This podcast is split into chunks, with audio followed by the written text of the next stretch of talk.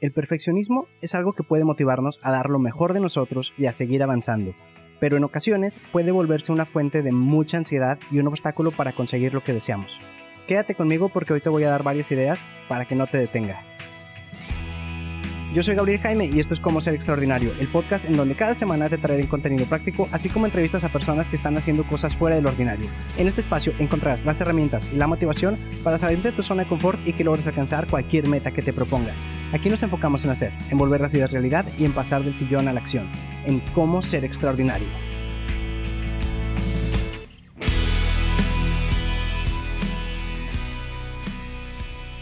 Hey, ¿qué tal? Pues bienvenidos a un episodio más de Cómo ser extraordinario. El día de hoy quiero hablarles sobre el perfeccionismo. Y es que como les comentaba al principio, no todo el perfeccionismo es bueno. Está la parte que sí te ayuda a seguir avanzando porque quieres que todo salga perfecto, que todo salga bien, como debe salir, digamos. Y también está la parte mala que es de que si no sale perfecto, dices, mejor no lo hago. Y ese es el problema, que muchas veces nos detenemos porque queremos que sea perfecto y como no va a ser así, mejor no lo hacemos. Por eso me gusta recalcar esa idea de mejor hecho imperfecto que no hecho.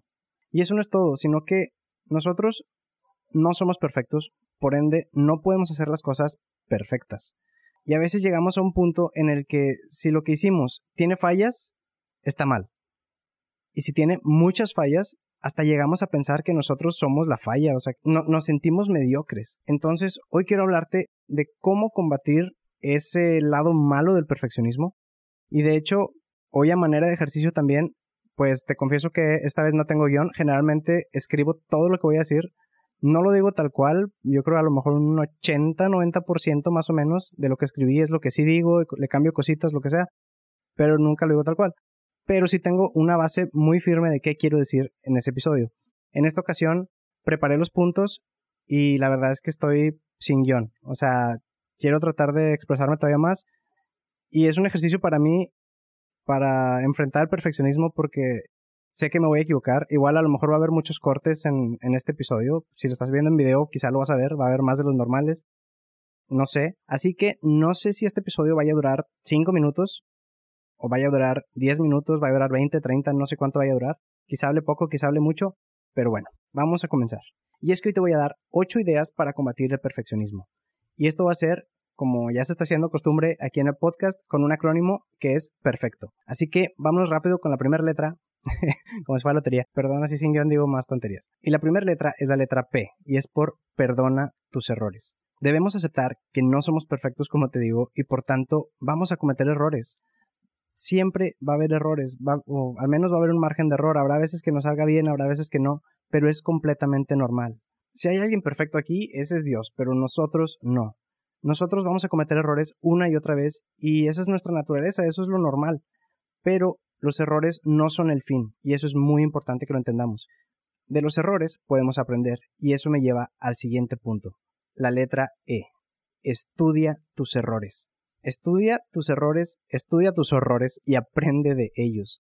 Y es que esto, pues incluso lo ves en películas de fútbol americano, por ejemplo, donde ves que están viendo una repetición de sus jugadas, de cómo lo hicieron por qué lo hicieron, por qué no lo hicieron, todo eso. Se pueden estudiar milimétricamente qué fue lo que pasó. Y es que eso podemos hacerlo en todo. Si estás cocinando, tal vez le echaste un poco más de sal, no me diste bien. Si tomaste, por ejemplo, vamos a tomar ejemplo una fotografía.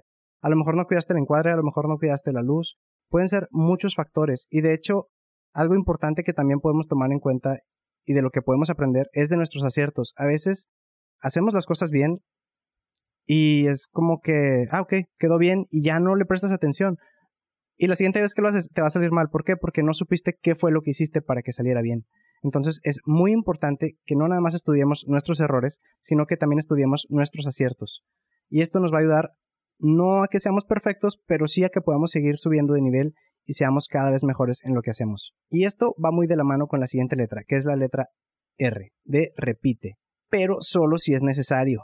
Sabemos que la repetición es fundamental para la práctica, para que seamos mejores en lo que hacemos. Si lo haces una y otra vez, hay muchas posibilidades de que mejores. Si estás aprendiendo a tocar guitarra y estás haciendo un ejercicio una y otra vez, pues seguramente si lo haces bien, vas a mejorar. Pero también, por eso te digo, repite solo si es necesario, porque debemos saber identificar cuándo sí y cuándo no. Si estás repitiendo el ejercicio mal hecho, te vas a hacer malos hábitos. Te vas a programar, por así decirlo, para hacerlo mal. O sea, tu cuerpo, tu mente va a pensar que está bien, pero sabes que está mal, no sé si me explico ahí. Espero que sí. Pero tenemos que saber practicar, tenemos que saber repetir cuándo sí y cuándo no. De hecho, se me viene una frase a la mente ahorita que creo que es de Einstein, que decía que la locura es hacer la misma cosa una y otra vez esperando resultados diferentes. No seamos locos. es que el punto es ese, o sea, si estamos repitiendo de más algo que no debemos estar repitiendo tanto, pues nunca vamos a terminar. Y eso me lleva al siguiente punto, que es la letra F, por fe. Ten fe en ti, ten fe en que va a salir bien lo que estás haciendo. Si lo estás haciendo con todas las ganas, te preparaste y sabes hacerlo, porque muchas veces ya sabemos cómo se hacen las cosas. El problema es que tenemos miedo, tenemos esa ansiedad porque todo se haga perfecto y no se va a poder. Pero entonces eso nos detiene y o nos deja repitiendo, como decía en un punto anterior, estamos haciéndolo una y otra vez y nunca terminamos, al punto que el trabajo se quede incompleto, o de plano ni siquiera lo empezamos a veces. Entonces, nosotros somos muy críticos con nosotros mismos y necesitamos tener fe en que va a salir bien. Me ha pasado a veces, por ejemplo, con el podcast, saco un episodio que yo digo no me gusta, pero creo yo que he ido mejorando con el tiempo y he visto también respuesta de ustedes y muchos me han dicho que les sirve lo que comento, así que por eso pues me animo a seguir haciendo este contenido. Entonces, moraleja, el punto es que ten fe en que lo que estás haciendo va a salir bien. Si estás con la mentalidad negativa, no vas a hacer nada. Simplemente eso. Y así como esos comentarios positivos te digo que a mí me han animado, también hay crítica negativa. Y de eso es el siguiente punto. La letra E. Escucha las críticas. Y escúchalas con cuidado. A veces nosotros somos el peor crítico. Y luego llega alguien más y nos critica, pero muchas personas critican por criticar. Por eso yo te recomiendo que cuando busques una crítica constructiva, que son las importantes, las que más cuentan, que busques a personas de confianza que sepas que te quieren ver mejorar. Y a todos los demás, ponlos en una balanza. Te sirven o no te sirven, pero no dejes que te desanimen. Y mejor piensa en cómo vas a estar de aquí a un año, por ejemplo. Porque sobre eso es el siguiente punto. La letra C, por camina un paso a la vez. Si escuchaste el episodio de las metas SMART, eh, no recuerdo cuál es, pero bueno, eh, si escuchaste ese episodio, quizá recordarás que las metas deben ser alcanzables. No quieras ser un gran experto que ya ha dedicado 10.000 horas de su vida en una actividad cuando tú llevas quizá un mes, quizá un año, menos, no sé. O sea, no quieras estar a su nivel. Sí, hay personas que tienen muchísimo talento. Pudieras tener tú bastante talento, pero la práctica es lo que hace al maestro. Poco a poco vas a ir mejorando, no importa la actividad que estés haciendo. Nadie nace, por ejemplo, siendo el mejor corredor, el mejor nadador, el mejor arquitecto, el mejor pintor. Todo lleva su tiempo, vas aprendiendo paso a paso. Y otra cosa que no sé si recuerdas de las metas SMART es que la última letra de ahí es la T. Y la letra que sigue aquí también es la T. Y es por tiempo, tiempo límite. Y es que quiero que quede claro que tú decides cuándo terminar. Yo pudiera quedarme aquí grabando todo el día y luego terminar de grabar y quedarme editando todo el día o toda la semana, porque la verdad, incluso a veces escucho episodios anteriores y me encuentro muchísimos errores. O sea, a pesar de que le dediqué mucho tiempo a veces a la edición o a escucharlos para que no tuviera errores, se los vuelvo a encontrar y siempre encuentro más cosas que pudiera haber cambiado o que pudiera haber dicho diferente. Entonces imagínate, pudiera ahorita estar grabando, lo escucho la otra semana este episodio y voy a decir, ah, mejor hubiera dicho esto otro, o hubiera dicho esto. ¿Por qué? Porque sigo avanzando, sigo creciendo y lo que sé ahorita, de aquí a una semana quizá esto ya esté obsoleto y la otra semana ya sepa algo muchísimo más importante que debía haber hecho ahorita. Ahora, habrá mucha gente que me diga, yo ya hago todo esto y aún así no me gusta mi trabajo, no me siento satisfecho y me sigo trabando con el perfeccionismo. Bueno, pues para eso les traigo la última letra, que es la letra O. Eh, originalmente había planeado nada más que fuera perfect, o sea, perfecto en inglés, pero se me ocurrió esta letra al final y es la O por opinión. Cuida la opinión que tienes de ti y de tu trabajo. Y esto pues me gustaría que lo aplicáramos más seguido porque es algo muy importante y creo que es algo que nos afecta a todos o a la mayoría, sobre todo a los que creamos contenido, ya sea, por ejemplo, podcast o a lo mejor algo de arte, cosas así. Pero en general, yo creo que esto pasa cuando aprendemos una actividad nueva. Incluso puede ser que estás aprendiendo a, no sé, jugar fútbol o a jugar billar, cualquier cosa, cocina. Y es que la pregunta que surge aquí es, ¿por qué no me gusta mi trabajo? Y eso es porque estamos en la brecha. Y esto pasa porque regularmente cuando aprendemos una habilidad nueva, pues la aprendemos viendo a los mejores. Aprendemos viendo cosas bien hechas, o eso es lo ideal. Entonces, por ende, pues aprendemos de eso y desarrollamos una especie de buen gusto que se vuelve nuestro estándar. Entonces pensamos que todo tiene que estar de ahí para arriba. Pensamos que así es como deben hacerse las cosas. Y como es muchísimo más fácil ver que hacer, es más fácil desarrollar un buen gusto que una habilidad.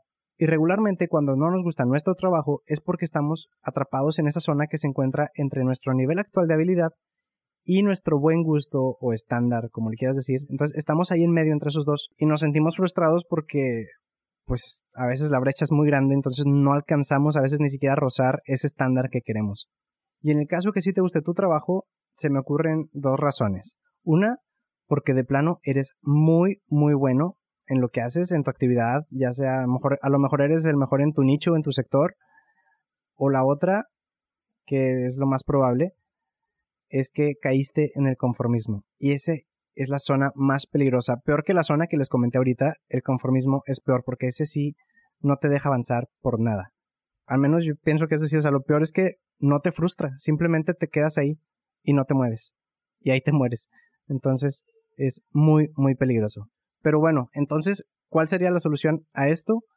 La solución sería que no te compares con los demás. Compárate contigo mismo, con tu yo de ayer, con tu yo de hace un año o de cuando empezaste a hacer esa actividad, eso que estás haciendo ahorita. Y si vas a compararte con alguien más, que sea para aprender y para motivarte, no para hacerte sentir menos a ti mismo. Y es más, si te vas a comparar con alguien más, trata de que esa persona te pueda enseñar. Si puede ser un mentor, no sé, tu maestro de karate o tu maestra de canto o tu maestro de la universidad, tu jefe en tu trabajo, no sé, quién sea, incluso tu padre, trata de que esa persona te enseñe y sea tu mentor. Eso sería incluso mejor que ver solamente a un artista, aunque puede funcionar también. No, no digo que no. O puedes aprender escuchando un podcast como este. Para concluir, te quiero invitar a que no te estreses por ser y hacer todo perfecto. Hay personas que hacen todo bien y fracasan hay personas que hacen las cosas mal y tienen muchísima suerte y avanzan. Por eso dice Eclesiastés que no seas ni demasiado bueno ni demasiado sabio para no destruirte a ti mismo. Igual dice que tampoco seamos necios para que no muramos antes de tiempo. Y al final agrega que si seguimos a Dios evitaremos caer en ambos extremos. Y bueno, eso es todo por hoy. Si el episodio te gustó, no olvides dejarme tu manita arriba, compártelo con alguien que tú creas que le puede servir. Suscríbete si no lo has hecho para que no te pierdas absolutamente nada y hasta la próxima. Chao.